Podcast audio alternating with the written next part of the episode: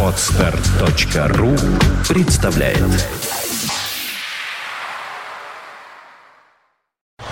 You are listening. You're listening to Internet Radio Funtank FM. FM. Добрый день, вы слушаете радио Funtank FM. В эфире программа «Виват История». Программа выходит при поддержке компании «Весткол». «Весткол» всегда на вашей стороне. В студии автор ведущей программы Сергей Виватенко. Добрый день, Сергей. Здравствуйте. Здравствуйте, Саша. Здравствуйте, дорогие друзья. Сегодня у нас традиционный ежеквартальный выпуск программы ответов на вопросы наших слушателей. В студии также Александра Ромашова, который от лица общественности будет задавать Сергею вопросы. Вопросы пришли, вопросы есть. Накопились очень много? Есть, угу. да.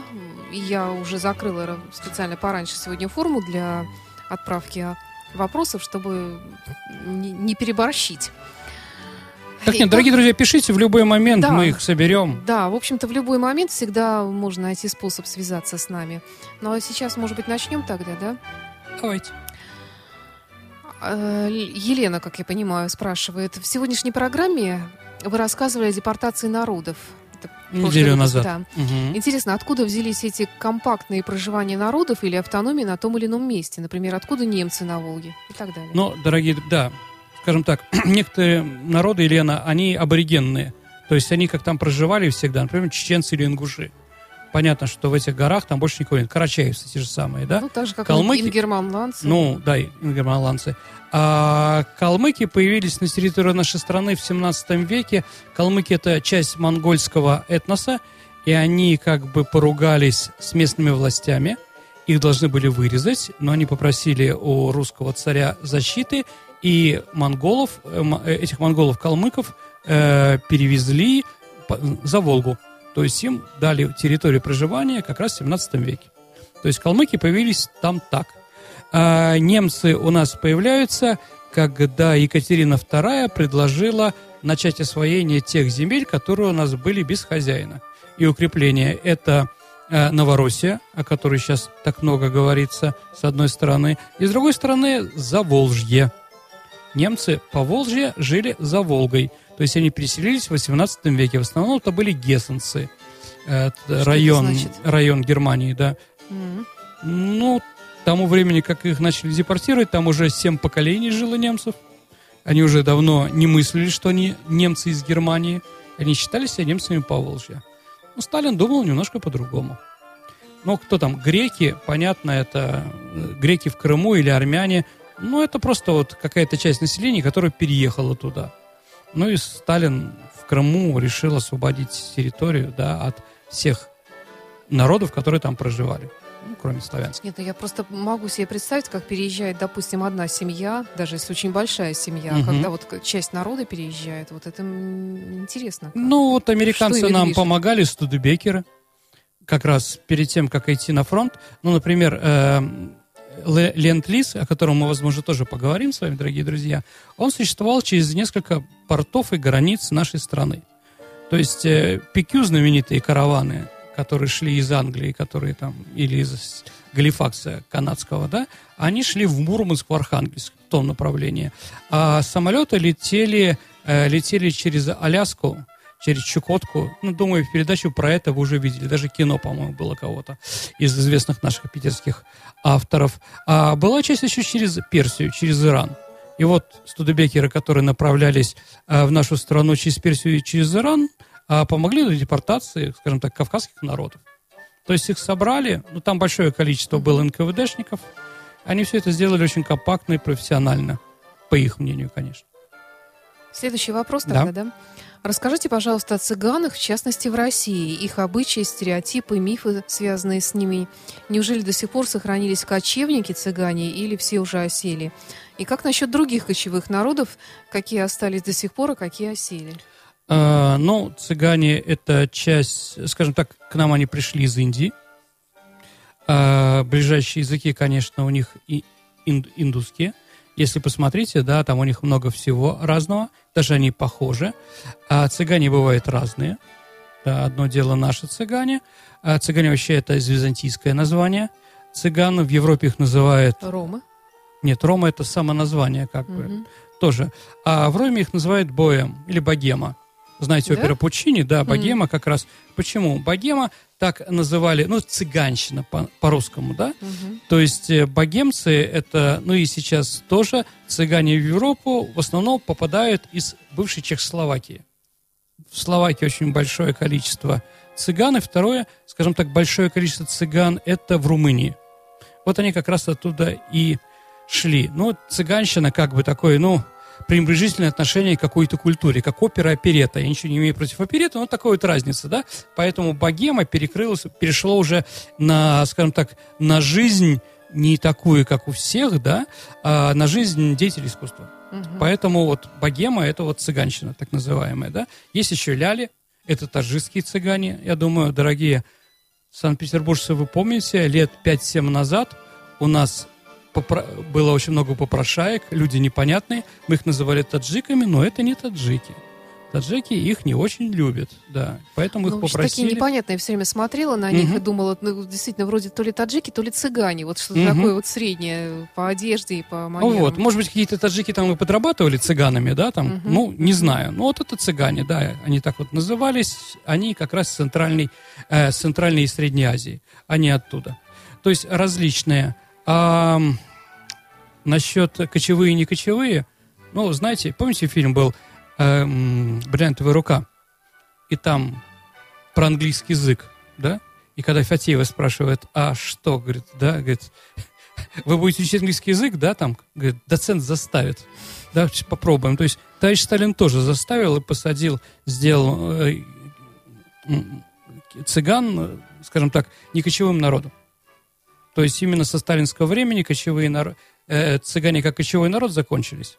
А сейчас кочевых народов на территории нашей страны а, ну, практически нет. Единственное... Ну, у нас есть оленеводы же. Вот, правильно. Это единственное только те, кто живет в тундре, которые кочуют, да. Ну, в пределах По... своей ну, тундры.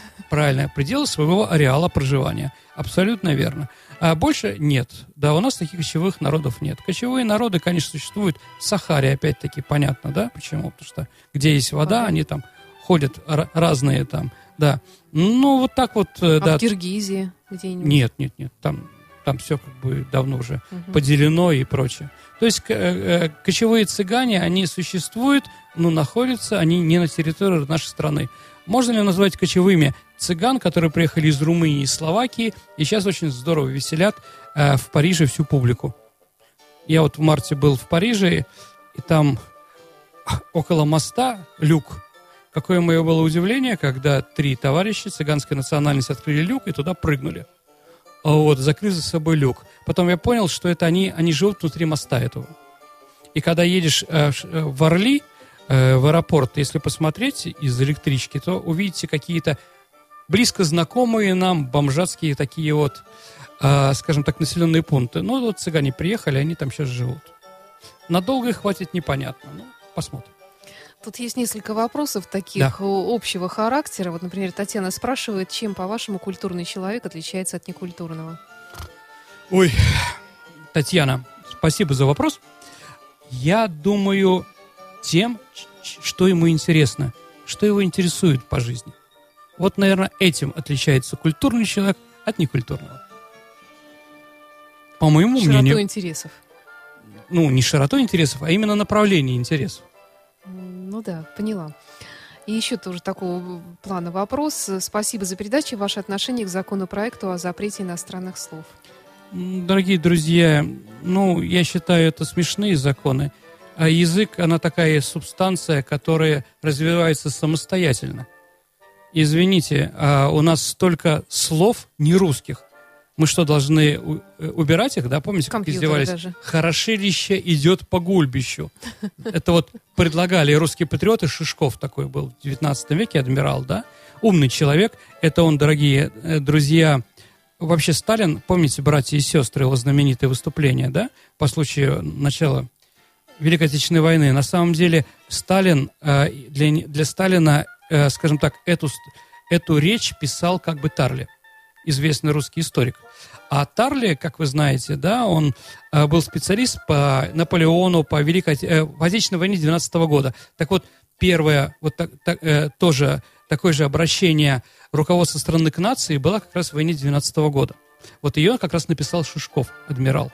Так вот, хорошилище идет по гульбищу, это значит щеголь идет по проспекту. А, дорогие друзья, а что мы будем делать с татарскими словами?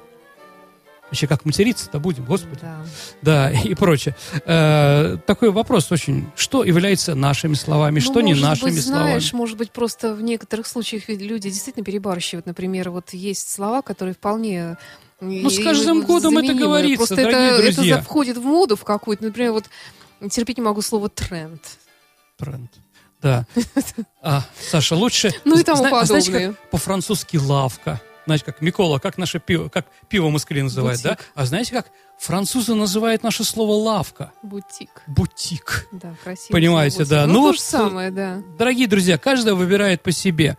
Наверное, наверное, учитель русского языка, для учителя русского языка должен быть внутренний контролер, да, и вообще у учителя, да, и у родителей, когда вы говорите со своими детьми, а, в котором, наверное, больше все-таки слов русских так чем как иностранных. И у ведущих, особенно телеведущих, да, абсолютно модных, верно. молодых да. и стильных. Санечка, вы таких. умница. Да. Вы умница. Да, лучше всех. Которые Да. любят щеголять такими вот красивыми словами. Понимаю вас, Да. конечно, про Так, это тоже. Ну, вообще у нас серьезная историческая Да. программа. Ну, какие Э, вопросы? Ну, на самом деле, я считаю, я считаю, что ну, нельзя э, в- туда вмешиваться в такие вещи. Виктор Петрович спрашивает, Сергей, Да. кто такие пиндосы? Пиндосы? Мне А, кажется, это неприлично как-то звучит. Ну, пиндосами, дорогие друзья, я напомню, у нас называют американцев. Да? Да, то есть пиндос – это американец. Это не ругательно? Нет. Ну, я сейчас расскажу, откуда это Да, произошло, хорошо. да? Нет, у нас все ругательно. Смотри, как, как обо- про это, как это какой сказать. интонацией, да. Да, абсолютно. А Вот, дорогие друзья, пиндосы – это одесское слово. Вообще, одесситы, ну вот Одесса как, э, как город, это, конечно, такая чудная субстанция от солнца, от моря или от тех национальностей, которые там жили. Там и свой язык, и свой взгляд на вещи какие-то и прочее. Так вот, э, вы, наверное, знаете, не знаете, феня. Саша, что такое феня? Блатной язык? Блатной язык, арго, дорогие друзья, да? Так вот, феня, она в основном э, с- э, опирается на идиш. Это Да? еврейский язык, Серьезно? да.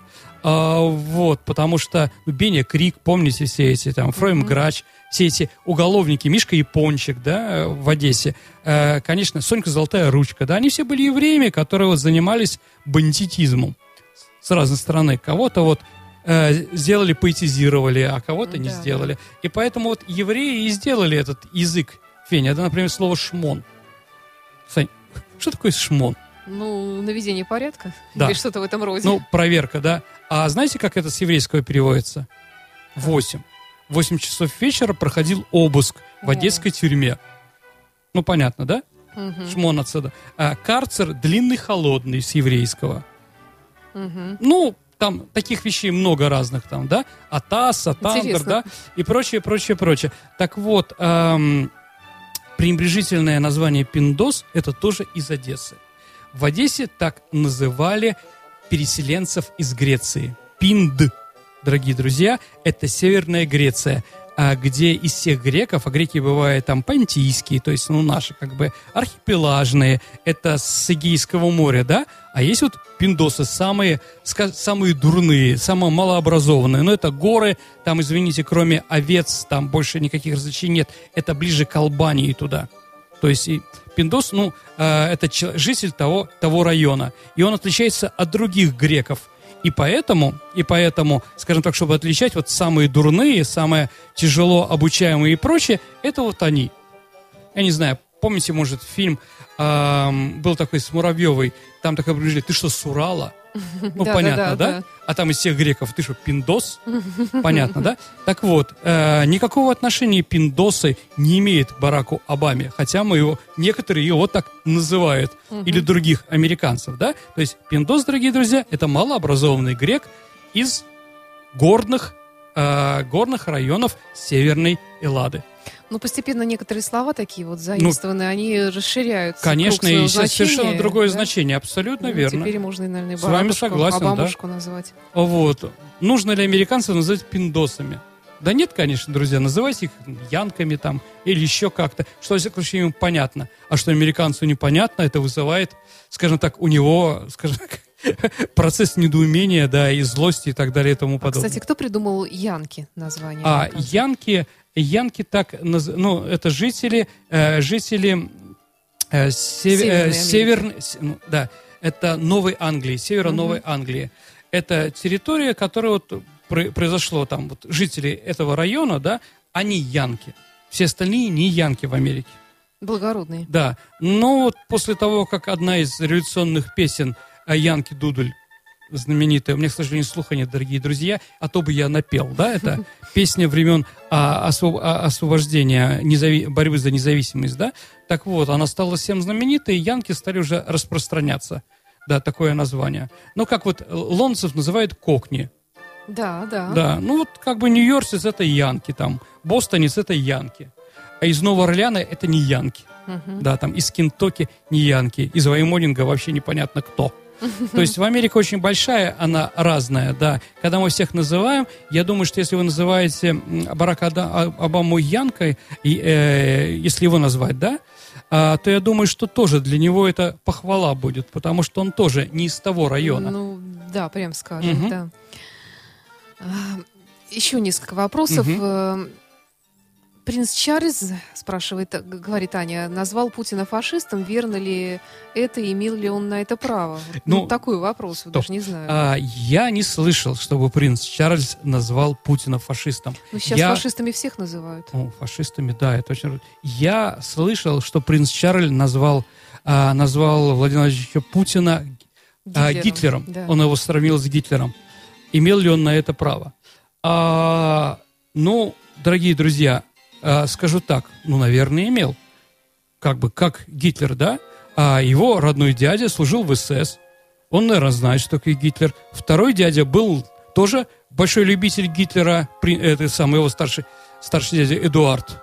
Э, то есть это не дядя, а дедушка, брат Георга. Помните, король говорит, да, да там Эдуард, который был, э, ушел в отставку, да, из-за того, что на американке был рожденный женат. Он был тоже нацистом, он очень любил Гитлера, к нему приезжал и прочее. Да, конечно, у принца Чарля и сынок, если вы знаете, на карнавалы ходит в нацистской uh-huh, одежде, uh-huh. да, э, там, да. Ну, видимо, он знает он об этом право. лучше. А с другой стороны, надо сказать, дорогой принц Чарльз, вот вы откажитесь от престола, да, и если хотите заниматься политикой, что вы не имеете права делать, да, кого-то обвинять, отречьтесь от престола и баллотируйтесь в парламент, и посмотрим, изберут ли вас еще, да, про это. У нас тут такие скользкие вопросы приходят. Ну, вот, например, давайте мы честно ответим на все. Господин Пономарев спрашивает э, нас о том, вот за что, в принципе, э, телеканал «Дождь» закрыт был, mm-hmm. отключен от э, кабельных телеканалов. А что было бы, если бы мы сдали Ленинград? Ну да, ну ну, история, как бы, да, я не буду комментировать мое отношение к телеканалу «Дождь», то, что они это сделали, а, ну, как историк, да? Значит, э, если мы сдали бы Ленинград, да, тут такой вопрос, было бы меньше, э, скажем так, меньше разрушений, меньше страданий людей, э, больше ли сохранилось жизни? Вот, наверное, про это вопрос, да? Нет, дорогие друзья, не были. Ну, во-первых, скажем так, зачем немцам кормить недочеловеков славян. Понимаете, да? Определенно. А, кстати, когда кто-то бежал из города, такие были, но их было мало, да, приказ был по войскам стрелять по ним. Давайте сравним. Наша, одна часть Санкт-Петербурга, нашего субъекта федерации, город Пушкин, да, она была занята немцами. Так вот, в процентном плане, дорогие друзья, там людей умерло за время оккупации больше, чем во время блокады в Санкт-Петербурге, в Ленинграде. Понимаете, да? Вот что нас всех ждало. Ну и представьте сюда, да. Большой пришли... концлагерь. А вы знаете, ну, опять-таки, еще раз, кормить. С другой стороны, они сюда приехали, да, ну, расстреляли бы э, коммунистов, их семьи, семей там, да, там, евреев, там, цыган, ну, много же было разных, да, разрушили бы тут все, им же наш город был абсолютно не нужен. Вообще, а, по плану наступления они и Москву их не хотели брать. Суть была в чем? Окружить Москву, и чтоб там все тоже такая же блокада mm-hmm. была. Им русские нужны были как рабы, и больше никак. Поэтому, конечно, мы потеряли. а, потеряли бы больше. Надо еще понимать, что сдав Ленинград, мы и в военном плане бы усилили бы немцев. У нас исчез бы Балтийский флот. Понятно. Немцы и финны и всю свою часть группы армии Север, они перебросили под Москву. Понятно, да? То есть на самом деле было бы еще больше бы э, жертв нашей стороны. И поэтому, конечно, кощунство задавать такие вопросы, особенно для Санкт-Петербурга. Я, конечно, понимаю, все-таки завелся. Я все-таки понимаю, что э, дождь, понятно, что Ленинградская блокада ассоциируется с Путиным, да, и поэтому Почему? давайте легнем. Ну как же, он из Санкт-Петербурга, питерец и так далее. У него старший брат умер Не знаю, там, у да? меня таких Э, ассоциаций нет. Ну, для многих в Москве такие ассоциации есть, да? А некоторые в Москве нас называют блокадой и добавляют еще а, плохое прилагательное. А, вот, поэтому, скажем так, ну, для Москвы это может быть, которые брали уже достаточно много раз. А вот, Санкт-Петербург все-таки немножко другой город, или Ленинград, как хотите. А оскорблять одного человека, вы оскорбили как бы, ну, миллионы Ну да, людей. да. Тоже надо думать немножко, какие вопросы задавать и кому. Хорошо. Э, Переходим к историческим вопросам. Кто в Балтии, спрашивает Яннис, наверное, фамилия, основывал города? Я думаю, что Янис это имя. Ну, У Иван. меня есть подруга Янис. Жанна Серьезно? Янис, да. В Финляндии Понятно. живет. Янис, да, там, я не знаю. Может, где она спросила, Я нрав-. Хорошо. Итак, кто, э, спасибо за вопрос, Э, значит, кто в Прибалтике основывал города? А, действительно, является ли городское, э, скажем, города исторической культурной традицией прибалтийских народов? Нет, дорогие друзья, не является. А, скажем так, как вообще переводится слово Таллин, Саша, знаете? Таллин – датский город. Мгм. Понятно, да? То есть это по-эстонски датский город. Лин город, да, Таллин датский, да. А, вот, действительно, Таллин основали, сейчас начнут кричать мне, а как же Колывань, там поселок и прочее. Дорогие друзья, то, что были поселки, на их месте потом строили города, это немножко другие вещи, да. Действительно, Таллин основали, основали э, датчане. Город Тарту, на самом деле, первое его название, Саша, это Юрьев. Да, Его да. построил Ярослав, как известно, да, князь. А Валмиера, такой город есть в Латвии, это переделка русского имени Владимир. То есть тоже князь, который его основал, да. Дальше, ну, немцы основали Ригу, основали Кенигсберг, Калининград, там, я не знаю, там, Мемель, Клайпеду и прочее. То есть, если говорить серьезно, ну, в этом ничего не плохого или хорошего нет, да? Все-таки, конечно, Янис, я так думаю, что эм, кто угодно основал, основывал города в Прибалтике, но не три, э, ну, скажем так, даже не три, а два, наверное, эстонских и латышских народов. То, что у Литвы, немножко другая история. Там, конечно, тоже города у них были, конечно, линии обороны. Александр просит нас Мгм. в очередной раз уже, по-моему, такая просьба приходит, э, посвятить отдельный выпуск советско-японским пограничным конфликтам 38-39 года озера Хасан, Халкин-Гол. А вторая часть вопроса. Также было бы очень интересно услышать о присоединении бывших китайских земель к Российской империи. Преамурье, Приморье, Республика Тыва, а также о влиянии Тува. России. Угу, Тыва. Мгм. Империи на возникновение государства Монголия. А, ну, скажем так, ну, наверное, здесь все-таки достаточно так вот э, несколько вопросов. Обязательно мы поговорим о Халкин-Гол. Ханкинголе и Хасане, о пограничных э, войнах 30-х, э, 30-х годов, да, которые были предвестниками Большой Второй мировой войны. Потому что, ну, опять-таки, я уже об этом говорил, еще расскажу. Это европейские, европейцы считают, европейские историки, что Вторая мировая война началась 1 сентября 1939 года. Но на самом деле даже для отечественных историков мы считаем, что война для нас началась 22 июня 41 Извините, 1 сентября 1939 года, да, 22 июня 41 А, например, эм, эфиопы считают, что в 1936 году, в 1935-м, когда Муссолини, э, Муссолини направил свои войска на захват Эфиопии. Мгм. То есть тоже опять-таки, да? А в Китае считают, что в 1931 году, когда японцы начали захватывать, да, Манчжурию, вот эти территории все и прочее. То есть, на самом деле, дорогие друзья, этот вопрос открытый, и мы обязательно с вами поговорим. Что касается территорий, то, наверное, они не все китайские, понимаете, да? Я не думаю, что монголы, монголы считались китайцами. Тувинцы, э, к Туве Китай тоже не имел достаточно большого отношения. Ну да, мы поговорим о всех присоединениях. Они были в разное время, да, если первые территории по Амуру были присоединены к нам э, в 17 веке, да, это абазинские, нерчинские э, договора, так называемые. Э, значит, э, другие территории были присоединены в XIX веке, это э, там, э, среднеазиатские земли или наше Приморье. Ну, а Туван к нам было присоединено только в 1944 году. Но об этом мы обязательно с вами поговорим, сделаем передачу. Вот, действительно, вопросы интересные. Я думаю, что зрителям, нашим слушателям будет тоже интересно узнать об этом. Напомню, что в эфире программа «Виват История». Сегодня Сергей Виватенко, ведущий программы «Историк», отвечает на ваши вопросы. Ну, пытаюсь отвечать, дорогие друзья, потому что некоторые вопросы, да, я какие-то мне показали, а какие-то не показали, честное слово, да. Но я стараюсь честно отвечать на них. Максим, что такое сословие? Дворянское, купеческое? Правда ли, что из одного сословия было не перейти в другое? Как они появились? Что означало принадлежать к сословию? Это как касты в Индии? А, нет, ну, понимаете, каста это очень серьезно. Вот там переходить невозможно. Сословие это чем человек занимается в жизни, то есть чем трудится. Дворяне воюют, священники э, разговаривают с Богом, купцы торгуют и прочее. У нас можно было перейти из одного сословия в другой. Стать дворянином, купцом? Ну, да, или там, например, Илья Муромец, он крестьянин, стал uh-huh. богатырем, военным, как бы это было uh-huh. нормально. Не знаю, там, да. А Алеша Попович, он из религиозного сословия, но он тоже стал богатырем. Ну, как бы сословия как таковые, конечно, это 17-18 век, потому что каждое сословие имело свои права, свои обязанности и свои как бы налоговые определенные вещи. Угу. Тут это было очень серьезно. Петр I табелем о рангах разрешил людям из других сословий переходить уже да, в дворянство. Дворянство это высшее сословие в то время было.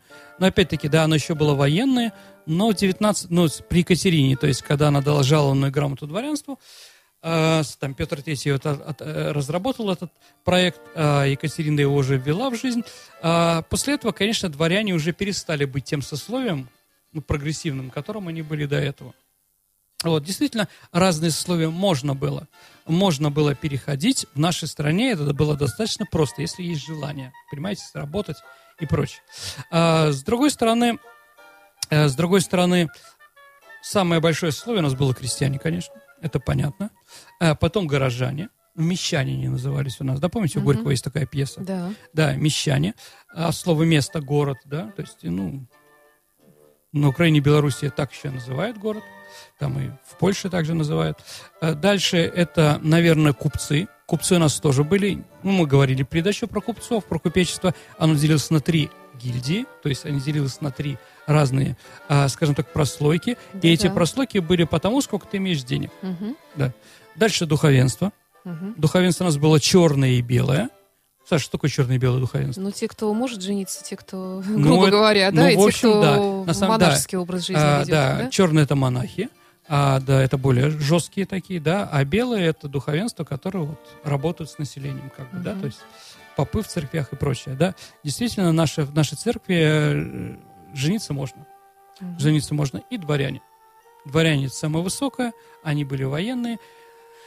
Вначале они потом стали чиновниками при Петре Первом, и, конечно, если мы говорим про нашу империю, про страну до 1917 года, конечно, это была дворянская страна. Да, конечно, дворяне уже не производили того продукта, не были они такими великими и известными, да, в то время, но они держались за власть всем, что только можно. Это привело к революции.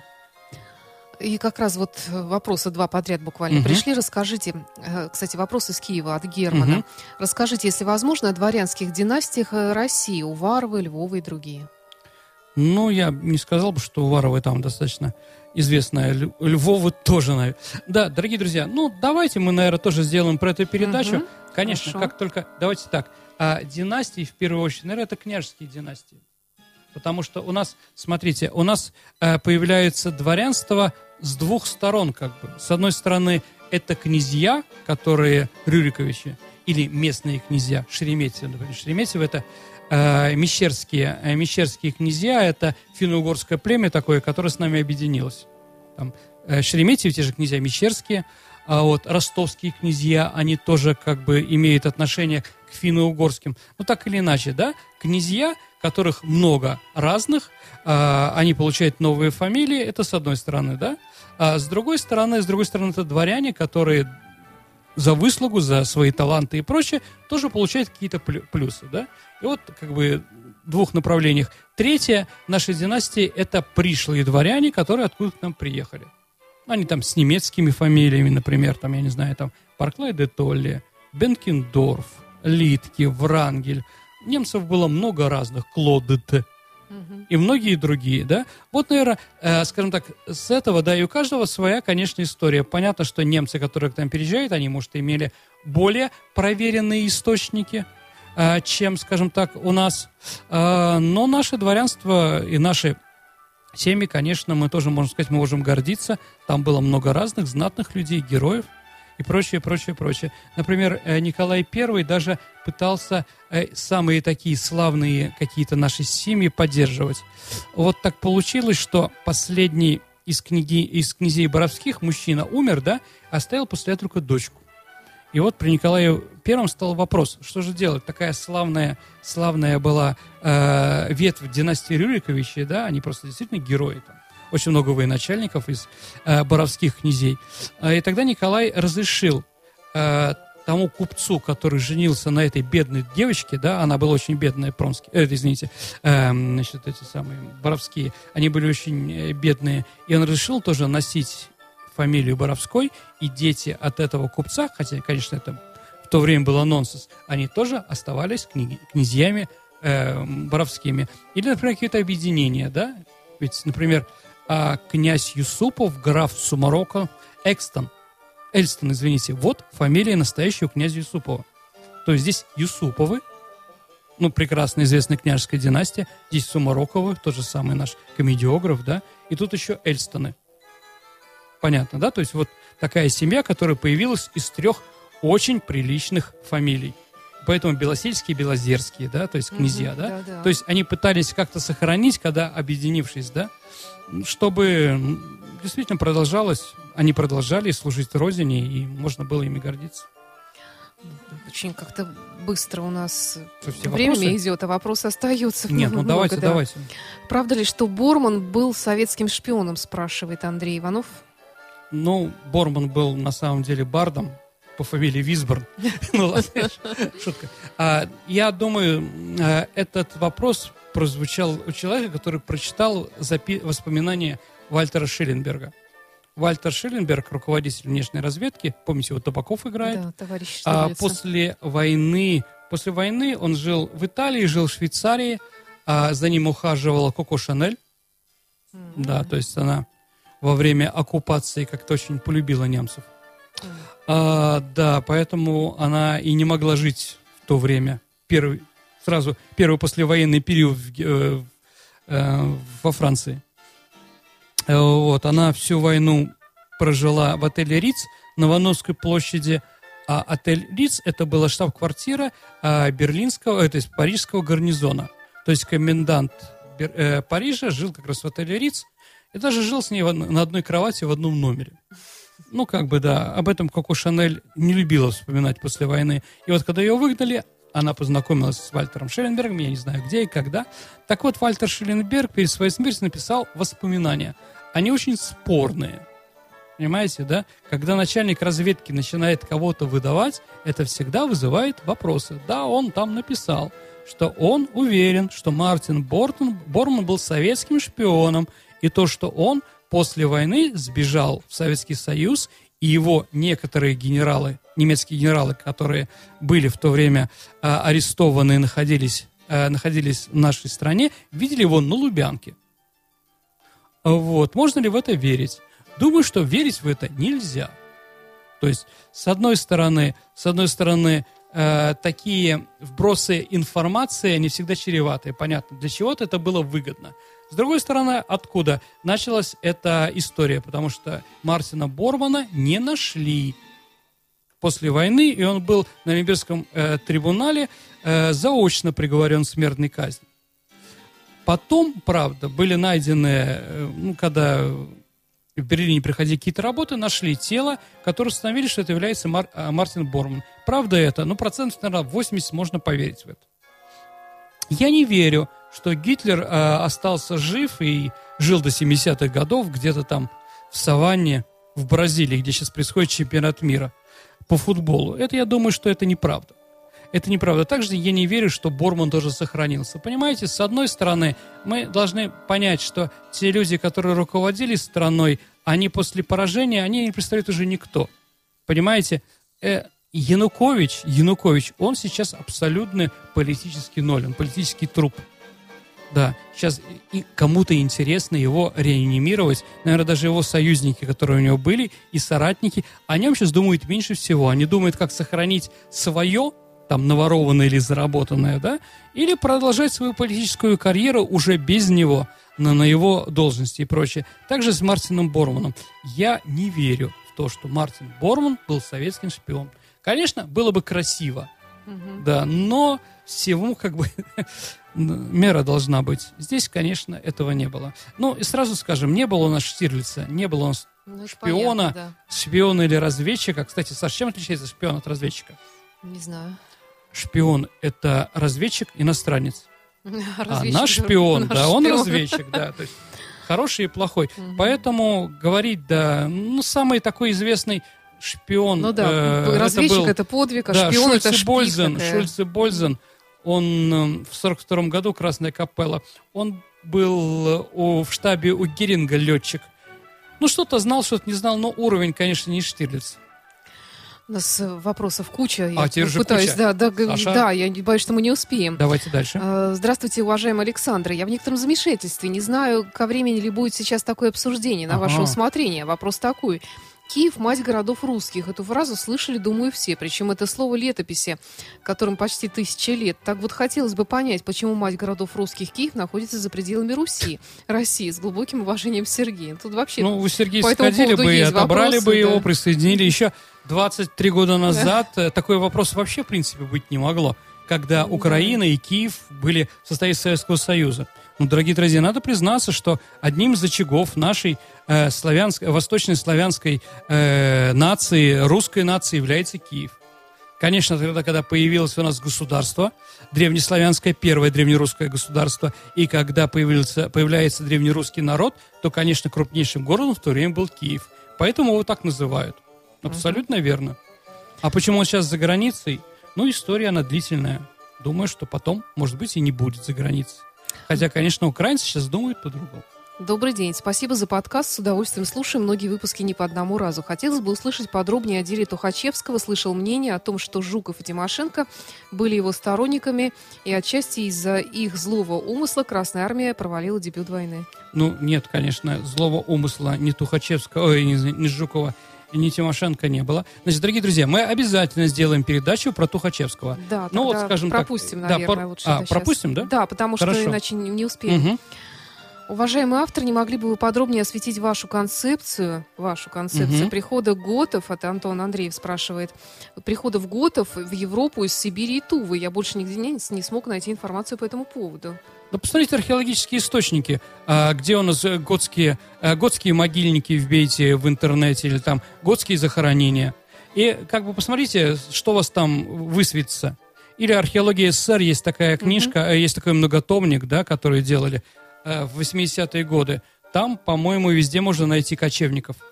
То есть кочевники, они ходили, действительно, у них прародина там. Здесь еще, Саша, у вас был вопрос один будет, да, про климат. То есть мы говорили влияние, про водку. Да, да, да. влияние. Вы рассказывали о влиянии угу. водки на ход истории, а как влиял климат на ход истории? Климат, конечно, еще более, больше влиял, да. И, конечно, переселение народов происходит в первую очередь от климата, а не от там пассионарных взрывов и прочее. Угу. То есть, если в каком-то районе будет все время жара и не будет расти трава, да, все кочевые народы, которые живут, э, ж, кормятся баранами и лошадьми, они вынуждены будут переселяться. Понимаете, это с одной стороны. С другой стороны, когда еще, можно сказать, о климате, когда он влиял.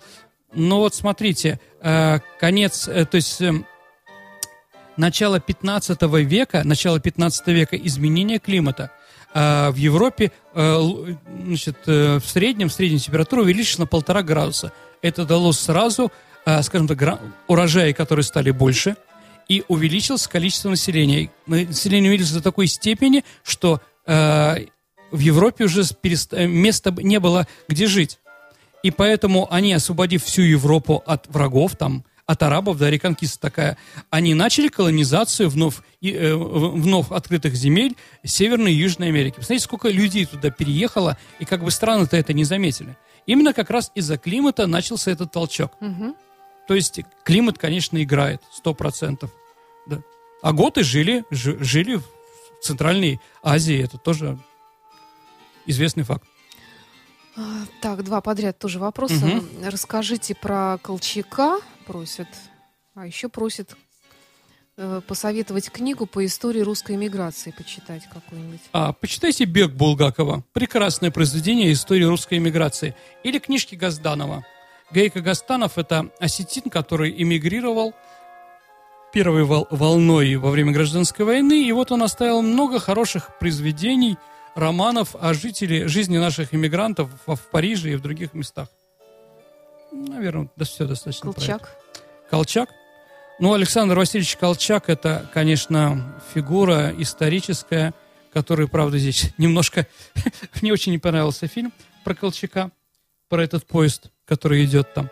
А, что можно сказать про Александра Васильевича? Александр Васильевич, конечно, человек, великий человек, которому не повезло – то, что он жил во время перемен, во время гражданской войны. И если бы, извините, он умер пораньше или жил в другое время, мы бы его, э, э, скажем так, на него молились, как набирала Макарова или каких-то еще друзей, э, других э, русских военно-морских офицеров. Кроме того, что Колчак участник гражданской войны, э, надо сказать, что он был прекрасным ученым, гидрографом. Помните «Земля Санникова», Саша, такой фильм? Он начинается с того, ну или книжка Обручева, да? Он начинается с того, что про, э, э, пропала экспедиция барона Толя – да, барон Толь действительно был такой, он был другом Колчака. И вот он пропал, и Колчак э, дал клятву вдове, ну, видимо, вдове уже, э, что он найдет его останки. И действительно, он его нашел. То есть останки нашел, понимаете, идти в то время без GPS, без всего, без самолетов, без какой-то разведки э, в льды Северного, Северного Ледовитого океана было безумием. Но вот он пошел. То есть он действительно э, гидрограф, Э, мореплаватель, открыл два острова. Один назвал Мария, это уже перекличка идет э, с двумя капитанами. Помните, там капитан Талинов был, да? Угу. Один назвал Мария, а второй Колчак. Ну, их переименовали в советское время, конечно, в другие, там, какие-то такие... Ну, я уж не помню, дорогие друзья, но посмотрите, да, там, по-моему, называется или большевик, или там, господи, ЦИК известий, там, в общем, непонятно. Вот такие. Если бы, да, он остался как гидрограф, он был, конечно, бы великим человеком. Но не судьба. Не судьба. А, гражданская война. Во время Первой мировой войны он был начальником минно-заградительной службы Балтийского, на Балтийском море. Наш флот не мог воевать в лоб лоб с немецким, потому что он был более, професси... Э, более велик, профессионален и прочее. Но своими минами, которые он за день до начала войны закидал фарватеры и закидал несколько военно-морских баз немецких, да, э, э, значит, привело к тому, что немцы не, не могли нанести нам какой-то сильный удар. И, конечно, черный день немецкого флота, когда, э, когда минные заграждения были брошены в то место, где вчера были немецкие разведчики, военно-морские разведчики, и э, немцы посчитали, что здесь нет мин. Они туда ринулись э, э, ночью, и там семь эсминцев попали на мины и были потоплены. То есть это как бы великая победа. Конечно, Колчак великий человек, но, к сожалению, во время гражданской войны победил не он, а его враги. Очень длинный такой вопрос Давай. от Марии. Виват История. Вопрос. Здравствуйте. Не знаю, куда писать, поэтому пишу вам, то есть мне, наверное. Расскажите, пожалуйста, про историю Башкир, Башкортостана, Башкортостана в составе России. Правда ли, что башкирские казаки дошли до Парижа во время Отечественной войны 812 года и первыми вошли в город? У башкир история сохраняется в основном благодаря песням. До сих пор поют песни времен восстания Емельяна Пугачева про войну 1812 года и даже про Ивана Грозного. Расскажите угу. про геноцид башкирского народа, Татьяна Татищевым и генералом Тевкелевым. Э, про него Тевкелев, тоже есть да. песня угу. «Башкиры прокляли его род до седьмого колена». Это правда? Потому как уж больно хорошо все пишут башкортостанские историки. Огромная благодарность за ваш подкаст, Сергей. Я как бы всем уважением, думаю, поменьше читайте советских газет и башкортостанских историков. Вот. А, башкирских, наверное. Дорогие друзья, башкиры – это народ, он тюркский, хотя у него лицо монголоида. То есть вот как раз вот э, они, они и тувинцы, это два народа приграничья между тюркским населением, да, тюркскими кочевниками и монгольскими. То есть если татары у нас а, тюрки, э, тюрки и не монголоиды, европеоиды, да, то башкиры, которые соседи, да, они монголоиды. А башкиры в отношении другими народами самостоятельно приняли решение о вступлении в состав России. Это тоже надо как бы понимать. А, действительно большой вклад несли, э, внесли башкиры э, в нашу страну, в нашу историю. Саша, а каких вы известных башкиров знаете? Затрудняюсь так вот сразу. Ну, опять-таки, кроме Муртазы Рахимова, да? Хорошо, Земфира Рамазанова. Ну, да. Земфира Рамазанова. Я не знаю, Мустай Карим. А, Рудольф Нуриев. Да? А, да. да. Кстати, да. Вот Туря, господи, Туря, Козы по-моему, вот этот, как раз, командующий башкирской конницей. Извините, если я правильно сказал, да? А, кто ж там еще-то? А, Валид такой был достаточно известный, а, известный э, этот, деятелей башкирского возрождения. Ну, Салат Вилаева брать не будем. Достаточно хоккейной команды. А, дорогие друзья, ну, что можно сказать? Понятно, что в большой семье бывают разные столкновения и прочее. В целом, жизнь русского башкирского народа последние 300 лет протекала достаточно нормально, мирно, в дружбе и прочее. А то, что пришли, э, пришли некоторые товарищи и начали заниматься э, карательными экспедициями, так не надо было Пугачева поддерживать. Поэтому, как бы, понятно, что башкиры, когда брали в плен кого-то, они тоже там не церемонились. Теперь, конечно, башкиры, 100% регулярная башкирская конница, первые вошли в Париж в апреле 1814 года. Это правда. А даже, я не знаю, говорил эту историю, еще раз повторю, что когда русские вошли в Париж и стали лагерем на Марматре, то Академия наук французская послала одного товарища, чтобы он написал, наконец-то, рус... франко-русский словарь настоящий. И вот он пришел и стал спрашивать у всех, это что такое, как это по-вашему? И записывал, да? Так вот, этот словарь оказался франко-башкирским потому что он попал как раз на, на, на башкир. Башкир называли амурами, потому что они были э, с этими самыми с луками. То есть французам понравились башкиры. В принципе, конечно, да, э, надо сказать, башкиры еще известны, это Александр Матросов. То есть, да, Александр Матросов, он по национальности башкир. То есть э, нормальный вклад в историю нашей страны, они такие же, как и все остальные народы, то есть достаточно одинаковые. Я думаю, что и русские на них хорошо повлияли, и башкиры на нас повлияли. Еще геноцид. Геноцид? Геноцида не было. Геноцид это когда есть какая-то идея уничтожить чужой народ, потому что он там плохой и прочее, да? Другое дело, карательные экспедиции по каким-то вещам, да? Геноцид, ну, я думаю, все-таки геноцида не было.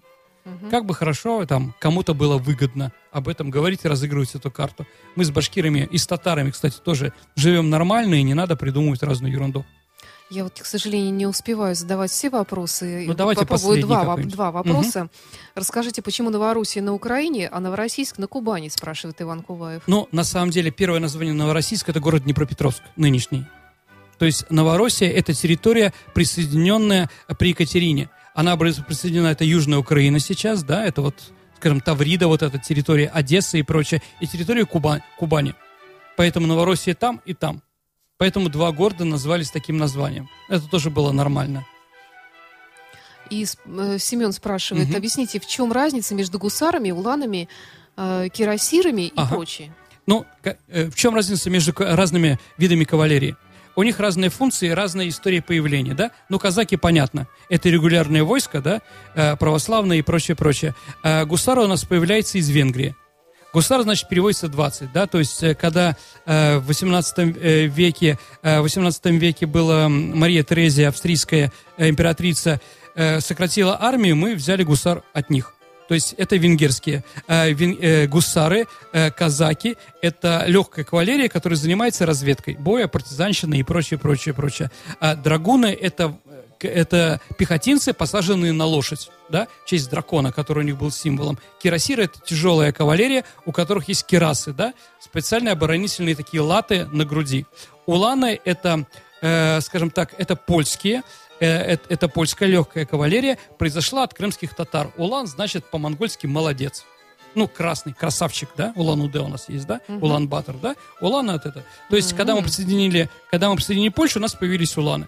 Ну, примерно, угу. говорю, в большом количестве. Когда вот э, общались с появились гусары. А так наша кавалерия, конечно, это в первую очередь казаки. То есть у каждой своя функция и история. Сергей, вот можно еще один вопрос Давайте. быстренько, потому что меня замучает этот наш слушатель. Он часто спрашивает э, и просит все время об этом а рассказать, хотя у нас тема была. Нет, нет, он э, пишет мне. Э, в интернете встретил информацию о якобы проведенных учеными генетических исследованиях, указывающих на финно-угорское происхождение русских. Интересно ваше мнение по этому Ну, вопросу. дорогие товарищи, это так же, как вот франко, франко-русский словарь. Здесь одни башкирские слова, понимаете, где копать? Понимаете? Нет, ну, э, русские современные, русский современный это не восточный славянин, это симбиоз различных народов, в том числе финно-угорских. Да, это нормально, это нормально. Где у кого сильнее больше. У меня, например, э, глаза немножко раскосые, видимо, что-то от монгола-татар, да? У кого-то другие. Понимаете, да? Ну, это нормально. Мы все считаем себя русскими, а какие у нас предки, это не самое главное. Ну, тут еще остался вопрос про Барбароссу, про Санкт-Петербург. Давайте ну, мы оставим эти вопросы отдельно, наверное, раз. да, и угу. тут про шахматы. Э, большое спасибо всем нашим слушателям за да, ваши интересные друзья, спасибо. вопросы. А Саша боялась, что у нас вопросов не хватит. Нет, нет, вопросы наоборот очень много даже получилось. Я даже не, не все еще зачитала. И большое спасибо, конечно, нашему историку Сергею Ватенко, автору и ведущему программы «Виват История». Спасибо, Саша, мне тоже приятно. Дорогие друзья, задавайте как можно больше вопросов. Чем больше вопросов, тем, тем меня, скажем, подталкивает, что да, значит, у вас есть интерес, я еще расскажу что-нибудь. Спасибо. Это была программа «Виват История». До встречи через неделю. До свидания. You are listening, you're listening to Internet Radio, Fontanka FM. Fontanka FM. Скачать другие выпуски подкаста вы можете на podster.ru